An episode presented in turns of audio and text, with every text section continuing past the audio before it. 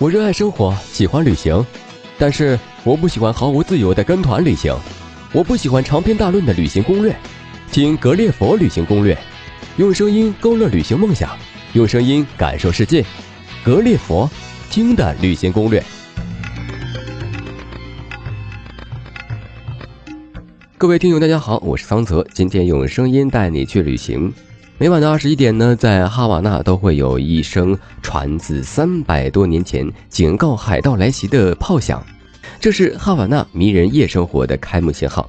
这就是切格瓦拉战斗过的地方，古巴雪茄的故乡，热情狂放的哈瓦那。本声音攻略适合两到三天的哈瓦那自由行，攻略会介绍哈瓦那美食、主要景点、购物以及在哈瓦那旅行各个方面。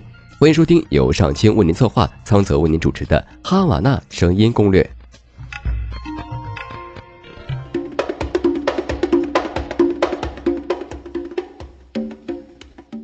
知道切格瓦拉和卡斯特罗的人一定知道古巴，知道古巴一定知道哈瓦那。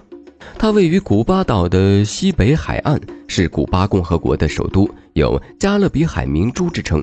哈瓦那一词来自当地原始土著居民的语言，一般认为它源自古代印第安部落的一位叫哈瓦内克斯的酋长。它是一座拥有四百多年历史的城市。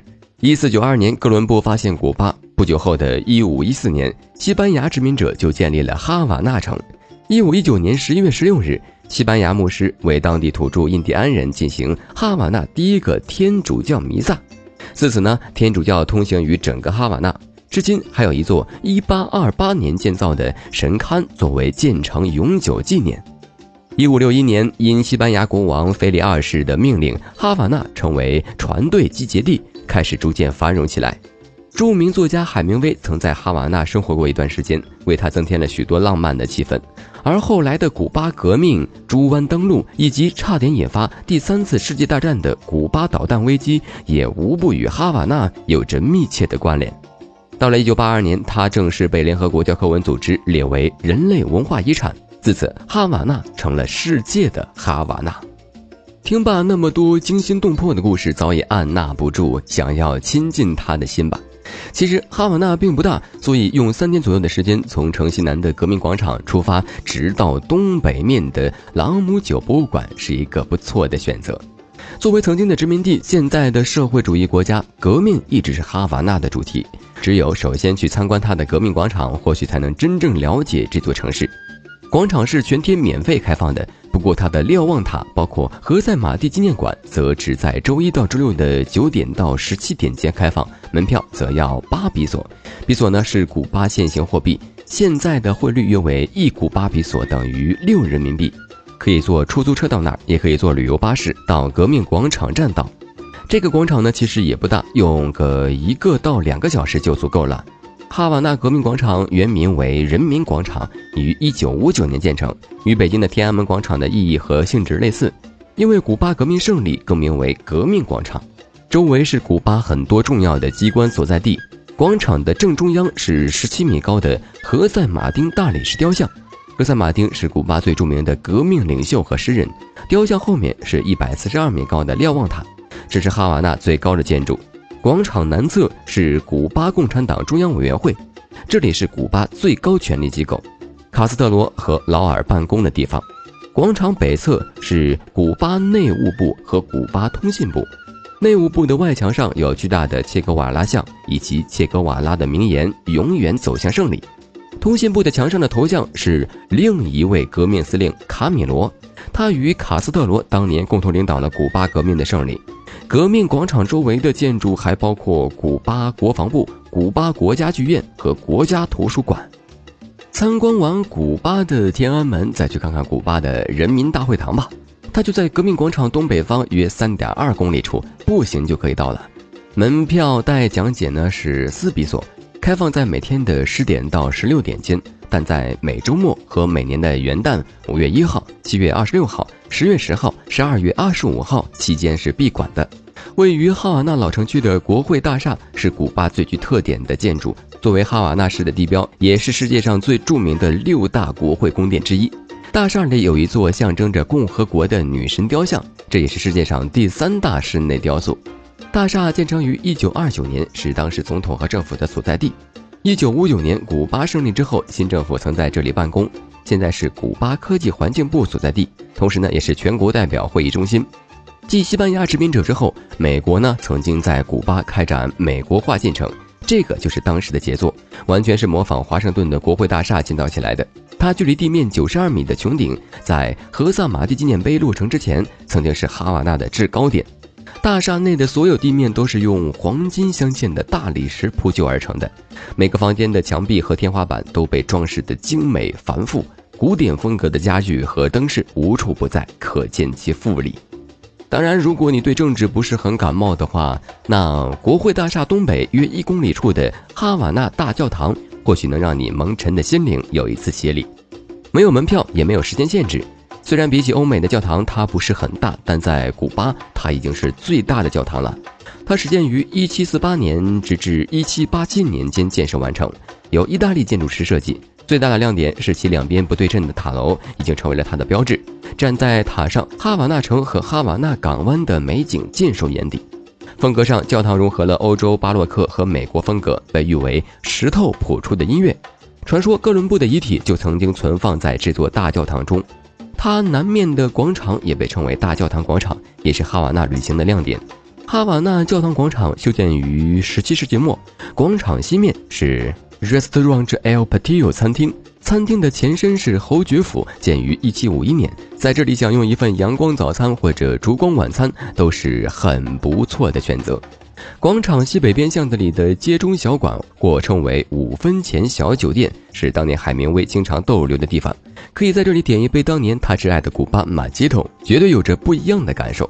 广场的东面是建于1746年的阿尔克斯侯爵府和龙鬓永伯爵府。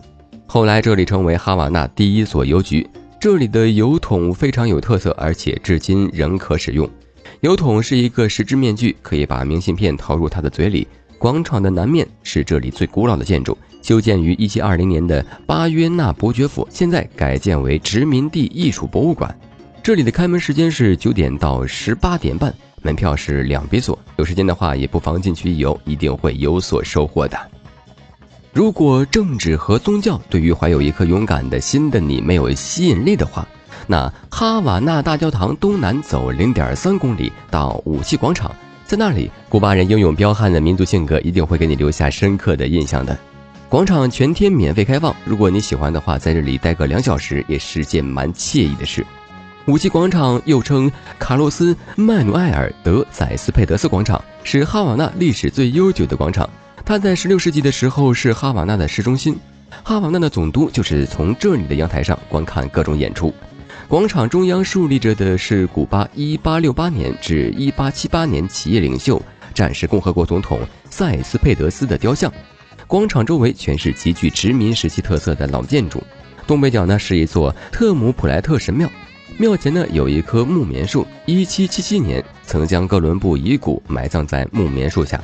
后转移到大教堂西侧的哈瓦那历史博物馆，有别具一格的连拱廊、木雕的阳台和雅致的庭院，是殖民时期的一座建筑杰作。看过了武器广场的刀光剑影，不妨到它东南约零点五公里的朗姆酒博物馆去稍坐一会儿，花上个把小时，跟着导览了解朗姆酒的生产和发展历史。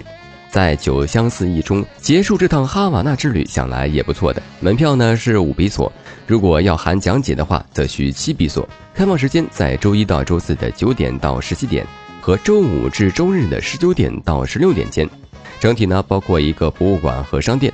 朗姆酒博物馆是著名朗姆品牌哈瓦那俱乐部的加工厂所在，这里呢同时也是一座十八世纪移民风格的宅地。一九五九年革命胜利之前，这里一直是一位伯爵的私人住宅。博物馆二零零零年正式开始营业，在这里，人们可以通过各种制酒模型和实物了解朗姆酒的酿制全过程。结束之后，还可以品尝一杯正宗朗姆，然后在一阵陶醉中踏上归途，也是相当不错的。四百年的哈瓦那还有着许多旖旎的风光等你来发现呢。悠久的哈瓦那沉淀的不仅是秀丽的风光古迹，还有它独特诱人的美食。海鲜大餐是哈瓦那最不可错过的美味。优质的海产原料保证了烤龙虾、红烧鲷鱼和以各种方式烹调的桂鱼等美食的品质。烤乳猪和味道浓烈的各种羹汤也是哈瓦那有名的美味。此外，古巴盛产优质蔗糖，因而在哈瓦那可以吃到很多以木薯、面粉、牛奶、玉米等一种或者多种原料混合制的甜品。此外呢，以甘蔗为原料的古巴朗姆酒也是古巴的著名饮品。来到哈瓦那，不要忘记品尝。然而，在这么多的美食中，最值得一提的名菜还是首推加勒比海女王。这是一道用加勒比大虾做成的菜，味道鲜美，在哈瓦那新地区的餐厅都可以吃到。还有用古巴特产蓝酒做成的鸡尾酒，也是佐餐佳品。至于餐厅，哈瓦那虽然没有巴黎、纽约那样丰富的国际性大餐厅，但是各个餐厅也是都有着自己鲜明的特色，绝不会让贪吃的人失望的。这里就推荐两个餐厅，或许可以让你在哈瓦那街头逛累的时候一解馋虫。首先，如果想品尝哈瓦那独特的煮兔肉的话，可以到市区南边的 Ganeto 餐厅，那里的兔肉外焦里嫩，油而不腻，绝对的正宗。还有就是以古马传统乡土菜闻名的旧哈瓦那地区的 Vadiguta de Madio 餐厅，就在大教堂广场的附近。大名鼎鼎海明威也曾在这家餐厅用过餐。古巴的传统美食加勒比海女皇和菜豆猪肉米饭可谓一绝，来哈瓦那绝对不要放过它。大多数人心中，古巴的象征或许不是它的美食，而是它名满天下的雪茄。因为只有古巴的沃土和手工制作雪茄，才能称得上世界顶级的雪茄极品。古巴雪茄的烟芯是采取人工手撕的方法，将烟叶纵向撕成两片，再进行烟芯的制作。这也正是手制雪茄才能拥有的特色。一支好的哈瓦那雪茄可以如同诗境般引人入胜。尤其是刚制成的哈瓦那雪茄，更是犹如青春烈火，有着浓烈的烟味儿。随着时间的流逝，风味儿则更显香醇。来哈瓦那不买些雪茄回去，就真的是买椟还珠了。朗姆酒也是哈瓦那名产之一，带两瓶回家与家人分享醇香的正宗朗姆酒也是非常好的选择。最后，哈瓦那二手旧书和传统乐器也颇负盛名，如果行李箱还有空间，就带点回去吧。这些东西基本上在哈瓦那都可以寻觅得到，只不过古巴市场流通并不发达，因此物资呢相对匮乏，所以这些东西大多只在哈瓦那的一些专门面向国外旅行者的商店才会集齐，但价格也会相对较高。而哈瓦那一般的酒店货品种类和数量又都不很丰富，因此呢，除非你是烟迷，否则购物实在是较为次要的活动。此行去哈瓦那还有一些信息是要掌握的。首先是通讯，古巴电信服务相对落后且收费较高，因此呢，使用国际漫游对短程旅行的朋友更划算。哈瓦那的网络也不是很发达，只有在五星级酒店的商务中心才有网可用。邮局呢倒是比较多，大部分酒店呢也可以代寄明信片。其次是货币，如上所述，哈瓦那流通比索。在机场高档酒店有种叫做卡迪卡的外汇兑换点，可以兑换比索。虽然贴有外汇兑换处标识的当地银行也可以兑换，不过门前排队较长。此外，虽然哈瓦那街头的 ATM 很多，但是大部分不接受外国借记卡，所以呢不建议使用当地的提款机。最后是行装，哈瓦那旅行最好的时间是十二月至次年的四月，因为在热带也不会太冷，所以呢行装轻便就好。只是那儿的插头孔是两向扁平，所以最好携带转换插头。哈瓦那还是很安全的，除了防范一般的小偷小摸之外，也不必太担心安全。此外呢，有些小贴士也值得收藏：一，因为交通不方便，所以在哈瓦那在路边上是可以搭顺风车的，即便是蓝色牌照的公车也可以拦的哟。二。因为古巴是计划经济且做事缺乏效率，所以在那儿几乎做什么事情呢都要排队，而且时间长，最好耐心要好。第三，哈瓦那的商业很被动，只要你先挑中某种商品，售货员才会给你出示，而且并不介绍，更说不上推销。所以呢，最好自己先选好。至于怎么去哈瓦那，其实也蛮费思量的，因为目前从中国到哈瓦那没有直达航班，均需要中转到达。哈瓦那的国际机场是马蒂国际机场，它位于市区以南十八公里的地方。机场与市区之间的交通呢，以出租车为主，一般可以在机场的出租车专区找到的士，费用大概七个比索。如果你从古巴的其他地区去哈瓦那，也可以坐古巴的长途大巴和火车，不过相对而言呢，不是很先进。至于当地交通，如上所述，不是很发达，常常呢比较挤，不过品种还是蛮丰富的。其中最具特色的还是它的出租车，有不少是老爷车改装而成的，五颜六色，性能各异，按时间和里程收费，一公里是七十五分，一小时三比索。而哈瓦那的公共交通以公交车为主，全程票价统一，折合人民币也就只有一毛钱而已。还有一种改交公交车，这是一种用大卡车改装的专线公交，由私人经营。票价虽然是正规公交车的五到十倍，但仍比坐老爷车要便宜很多。小巴呢也是公共系统的一种，但线路较少，且票价是普通公车的五倍，不过会比大公交车舒服点。最后要提的是当地的特色交通——三轮小出租车 Coco，这是一种人类三轮车，小小可爱。坐 Coco 车更像是兜风，而且视野开阔，好拍照。另外呢，作为海港城市，哈瓦那的轮渡也是它交通系统中的一环。在哈瓦那的萨瑟布兰萨码头，可以坐轮渡行驶至老城区，三十分钟一班，先上船后交钱，每人的费用折合人民币只有零点二五元。哈瓦那的酒店业不算非常好，当地四星级以上的宾馆和饭店均为室外饭店，国内人不得入住。一夜价格多在一百美元左右，而且酒店内不备个人洗漱用品，如牙刷、拖鞋等，所以呢最好自备。但入住酒店后，请马上索取酒店名片，以备不时之需。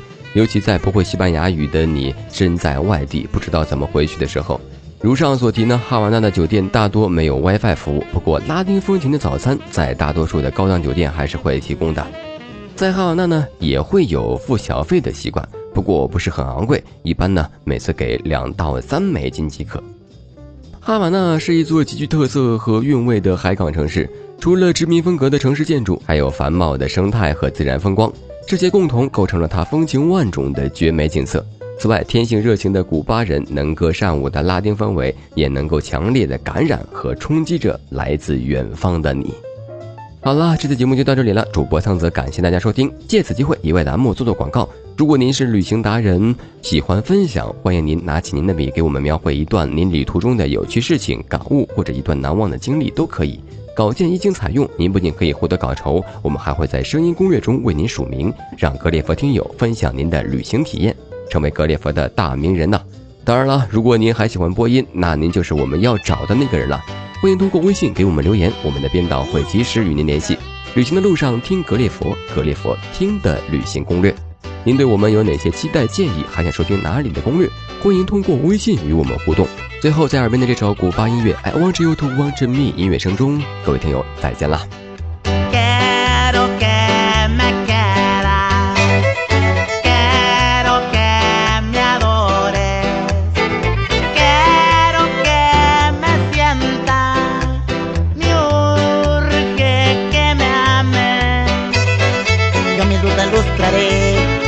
！sombrero me pondré, tempranito llegaré, si me dices que me amas.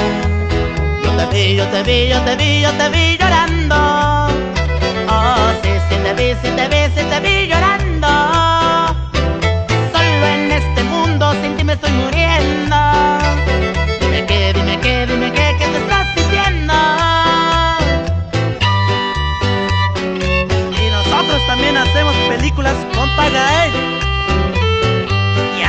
caemos en el open.